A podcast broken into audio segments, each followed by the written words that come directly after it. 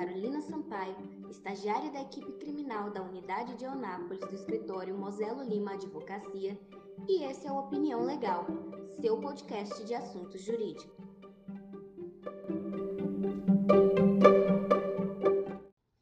O tema de hoje é 15 anos de Lei Maria da Penha e as alterações sofridas pela Lei 14.188. Vamos falar um pouco sobre o objetivo desta lei, dados estatísticos referentes à sua aplicação e principais alterações ocorridas.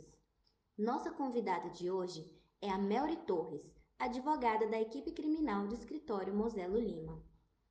Olá, Carolina. É um prazer participar do podcast jurídico da Moselo Lima e principalmente para falar de um assunto tão relevante e presente na nossa sociedade. Melry, para começar, você pode nos explicar qual a finalidade da Lei Maria da Penha?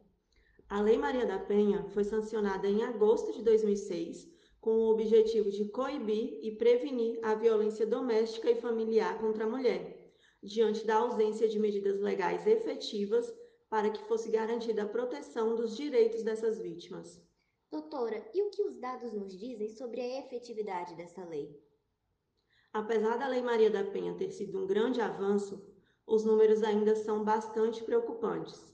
Este mês faz 15 anos que ela foi criada e os números demonstram que no último ano, uma em cada quatro mulheres acima de 16 anos afirmam ter sofrido algum tipo de violência. Esse número representa cerca de 17 milhões de mulheres. Além disso, a pesquisa revela que 72,8% dos autores dessas violências são pessoas conhecidas e que para 48,8% das vítimas, a violência mais grave ocorreu dentro de casa, o que é um número ainda mais preocupante, tendo em vista a realidade atual do país, onde vivemos uma pandemia e essas vítimas precisam cumprir isolamento junto com seus agressores. Melry, no último dia 29 de julho, foi sancionada a Lei 14.188. Quais foram as alterações trazidas por essa lei? A Lei 14.188 criminalizou a violência psicológica, aumentou a pena de lesão corporal praticada contra a mulher e estabeleceu o programa do sinal vermelho. Quanto à violência psicológica, como a gente pode defini-la? Fica definido como violência psicológica o ato de causar dano emocional à mulher que prejudique e perturbe seu pleno desenvolvimento ou que vise degradar ou controlar suas ações, comportamentos, crenças e decisões, mediante ameaça, constrangimento, humilhação, manipulação, isolamento, chantagem, ridicularização, limitação do direito de ir e vir ou qualquer outro meio que cause prejuízo à sua saúde psicológica e autodeterminação, incluindo ao Código Penal o artigo 147b, determinando pena de reclusão de seis meses a dois anos e multa, se a conduta não constituir um crime mais grave.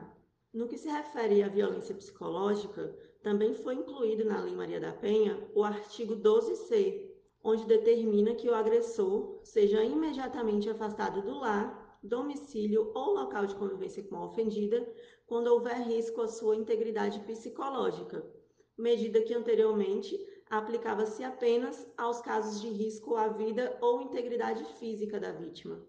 Você mencionou que houve um aumento de pena nos casos de lesão corporal. O que realmente mudou?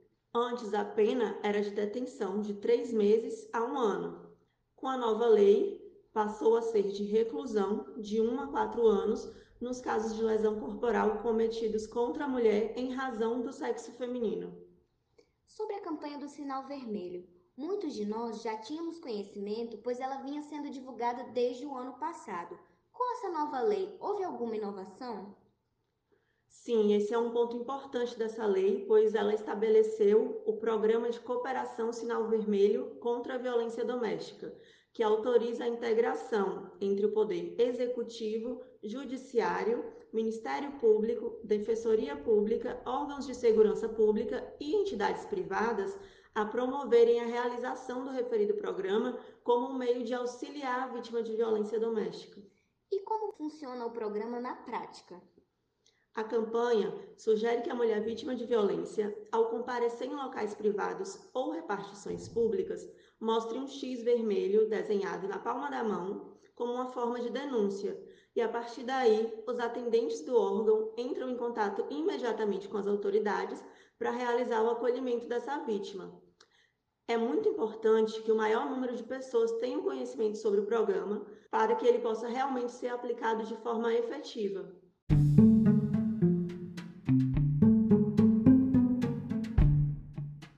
Doutora, nós da Moselo Lima agradecemos imensamente a sua participação. Obrigada, Carolina, e obrigada a todos os ouvintes. Foi um prazer enorme participar desse projeto. Esse foi mais um Opinião Legal. Em breve retornaremos com novos temas para o seu podcast jurídico.